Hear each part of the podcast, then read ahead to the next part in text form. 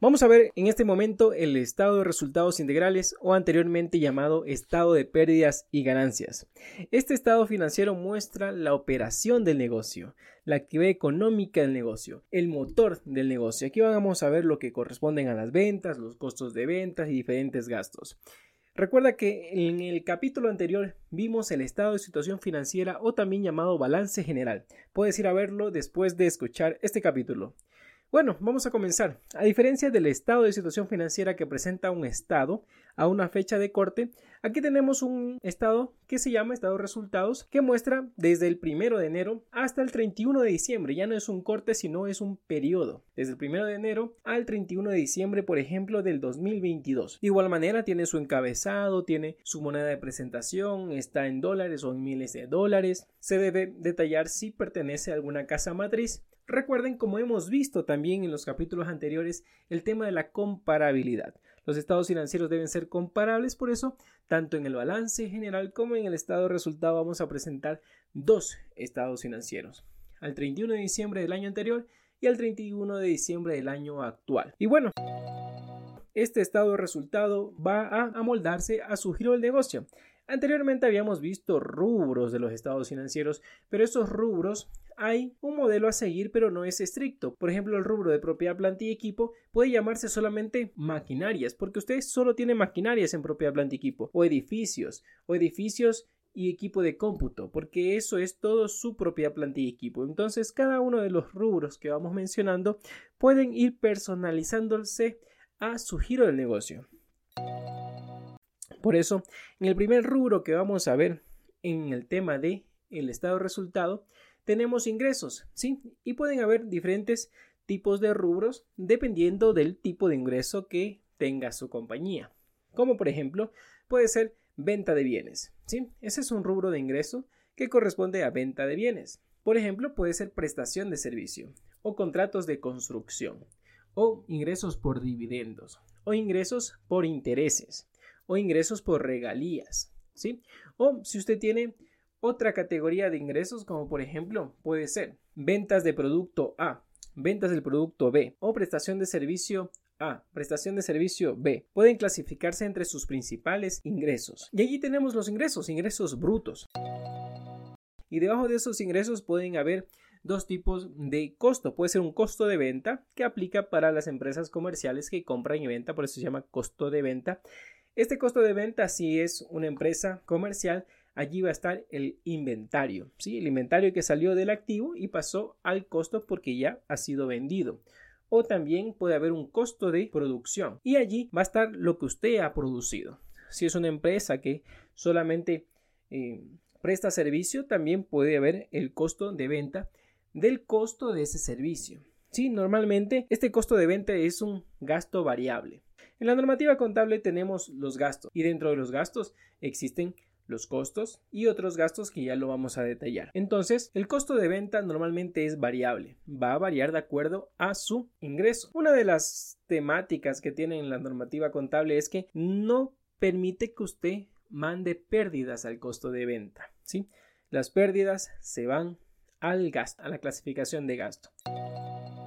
Bueno, después de eso, si los ingresos restamos a su costo, vamos a tener ya una utilidad bruta. Es la primera utilidad que vamos a ver en nuestro estado de resultados y otros resultados integrales. Así se llama el estado financiero estado de resultado y otros resultados integrales. Después de esa utilidad bruta, vamos a tener la sección de gastos. Pueden clasificarse por su naturaleza como gastos administrativos, ¿sí? todos los gastos correspondientes a la administración, también gastos de venta, todos los gastos que se incurrieron para generar la venta, como por ejemplo, allí en gastos de venta van a ver las comisiones, las promociones, las publicidades, las campañas de marketing. En el gasto administrativo pueden haber gastos de viaje, gastos de gestión, movilización. Y estos dos tipos de gastos, gastos de venta, gastos de administración, son rubros generales. Rubros generales. También hay otro gasto que son gastos financieros. Aquí pueden haber dentro de esa categoría de gastos financieros, allá adentro puede haber costos bancarios, intereses financieros de préstamos bancarios, intereses financieros de préstamos a terceros, intereses implícitos o explícitos de cuentas por pagar a largo plazo. Y allí tenemos algunos tipos de intereses. Y más abajo de esos costos y gastos podemos encontrar otros ingresos u otros gastos. ¿Sí? Que son esas partidas pequeñas que no son materiales y se los clasifica como otros ingresos y otros gastos. También, dependiendo, por ejemplo, si vendemos una propiedad, planta y equipo, vendemos un vehículo. Aquí, en el estado resultado, no se pone el ingreso por la venta del vehículo, sino que se pone la utilidad o la pérdida por la venta de esa propiedad, planta y equipo. ¿Sí?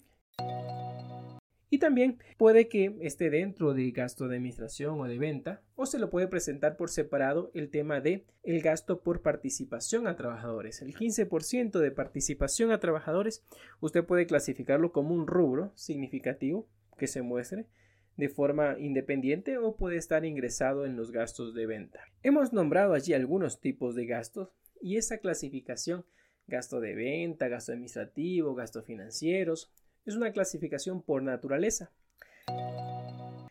El presentar esta forma por naturaleza es la elección de una política contable, porque también se la puede presentar por su función, en el cual se presentan las principales categorías de gastos. Por ejemplo, si usted es una empresa de seguridad, su principal categoría va a ser sueldos y salarios. De allí quizás otra categoría va a ser depreciaciones o transporte o gastos de viaje y así sucesivamente. Esa manera de presentar se llama por función y usted puede elegir por presentarlo por naturaleza, que es gasto de venta, gasto de administración, gasto financiero, o por función, que son sus principales categorías de gasto. Y listo, tenemos los gastos. Recuerde que teníamos una utilidad bruta anteriormente, que era ingresos menos costo de venta. Eso es utilidad bruta. Menos todos estos gastos, allí vamos a tener una utilidad antes de impuesto a la renta, que se la denominaría una utilidad contable. Una utilidad contable. Esa utilidad contable se va a ir aparte, se va a ir a unos anexos, se va a ir a unas plantillas para poder realizar la conciliación tributaria, ¿sí? De donde partimos de esa utilidad contable, vamos a sumarle los gastos no deducibles, vamos a restarle los ingresos no grabables y algunas otras temáticas de la conciliación tributaria y vamos a tener una base grabada o una utilidad tributaria y de ahí vamos a calcular el impuesto a la renta que le corresponda. ¿sí? Cada uno de estos rubros o pasos tienen un desglose de términos y cuestiones que tenemos que tener en cuenta, ¿sí? como por ejemplo la tasa de impuesto a la renta. ¿sí? Hay varias tasas de impuesto a la renta, podría ser el 25%, el 28%, va a variar, pero eso no lo queremos detallar en este momento lo podríamos ver en episodios posteriores. Y después de que nosotros obtenemos ese cálculo de impuesto a la renta que va a ser de la utilidad tributaria, calculamos la tasa de impuesto a la renta y vamos a tener nuestro impuesto causado. Ese impuesto a lo causado lo vamos a pasar a nuestro estado de resultado y es el gasto impuesto a la renta. Y tenemos allí nuestra utilidad antes de impuesto a la renta, le restamos el impuesto a la renta y allí sí vamos a tener una utilidad del ejercicio o una pérdida del ejercicio. ¿Sí? Y ese es el resultado del ejercicio. La pérdida y la utilidad del ejercicio es el resultado del ejercicio. Eso de allí vamos a pasarlo al cierre de todas las cuentas, vamos a pasarlo al patrimonio del balance general, del estado financiero que vimos el día de ayer. Lo pasamos si es que debemos retirar de esa utilidad del ejercicio la reserva legal, la quitamos, pero ya es un, una reclasificación de cuentas de patrimonio. Quitamos de la cuenta de patrimonio resultado del ejercicio, sacamos una partecita y se la mandamos a la cuenta de patrimonio reserva legal. Y bueno, hasta allí el resultado del ejercicio. Pero recuerda que este estado financiero se llama estado resultado y otros resultados integrales. Ya hemos visto el resultado. Ahora falta ver los otros resultados integrales. ¿Cuáles serán esos otros resultados integrales?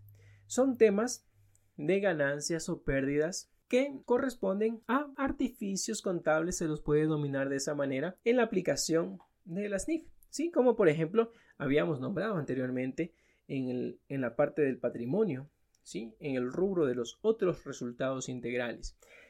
Aquí viene la misma temática. Puede haber resultados integrales por la revalorización de propiedad, planta y equipo, por el diferencial cambiario en monedas extranjeras, por las variaciones de las inversiones en acciones en el mercado de valores, puede haber también por la revalorización de activos intangibles, pueden haber ganancias o pérdidas actuariales que provienen de nuestro estudio actuarial que nos da el actuario.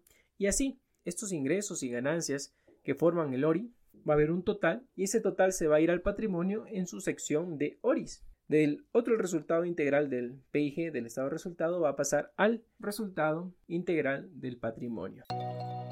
Y listo. ¿Sí? Allí solamente nos falta acotar la otra cuenta que es un gasto impuesto a la renta diferido, que es la parte que concilia entre la normativa contable internacional y las leyes tributarias. Allí tenemos el gasto impuesto a la renta diferido, que puede ser positivo o negativo. Muy bien, y allí hemos revisado un poco lo que corresponde al estado de resultados y otros resultados integrales. Recordemos que este estado de resultado es importante ya que muestra la operación del negocio. ¿sí? Muestra cuánto hemos vendido, cuántos nos ha costado, el rubro de cada uno de esos gastos y vamos a tener una utilidad líquida.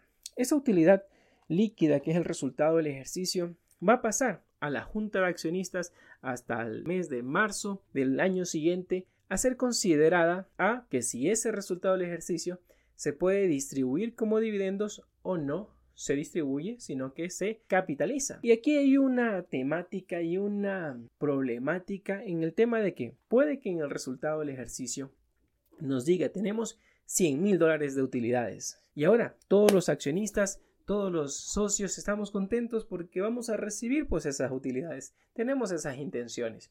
Pero el gerente y el contable nos dicen, ¿sabe qué? Pero en bancos solo tenemos 10 mil dólares, no podemos distribuir esas utilidades. Entonces, ¿qué pasó? ¿Dónde está la plata si tenemos una utilidad líquida de 100 mil, pero en banco tenemos 10 mil? ¿Qué pasó? ¿Dónde está el dinero? Y hay que tener en cuenta que este estado de resultado no muestra el flujo, el dinero que usted tiene en el banco, eso es flujo de efectivo. Para poder ver el flujo de efectivo tenemos otro estado financiero que se llama estado de flujo de efectivo. Y eso lo vamos a ver en el capítulo siguiente. Recuerda que también aquí en el tema de la operación muestra un poco la gestión que ha tenido la administración o la gerencia en el negocio. Aquí, con estos números del estado de resultado, podemos determinar cuál es el EBIT o el EBITDA, que son tipos de utilidades ajustadas para evaluar el rendimiento de la gestión del gerente. Muy bien, espero que te haya gustado este capítulo, capítulo número 5 de nuestro podcast El lenguaje de los negocios. Muchas gracias por escuchar este podcast, espero que haya agregado valor. Es un podcast nuevo y necesito de tu ayuda para juntos hacer posible este proyecto. Suscríbete en Spotify, en iTunes o en YouTube y déjanos 5 estrellitas o un comentario. En realidad eso es muy bueno para lograr posicionarnos. Y recuerda que en nuestra página web victoriecuador.net podrás registrarte a una serie de mails que te ayudarán a ver la contabilidad de una manera diferente.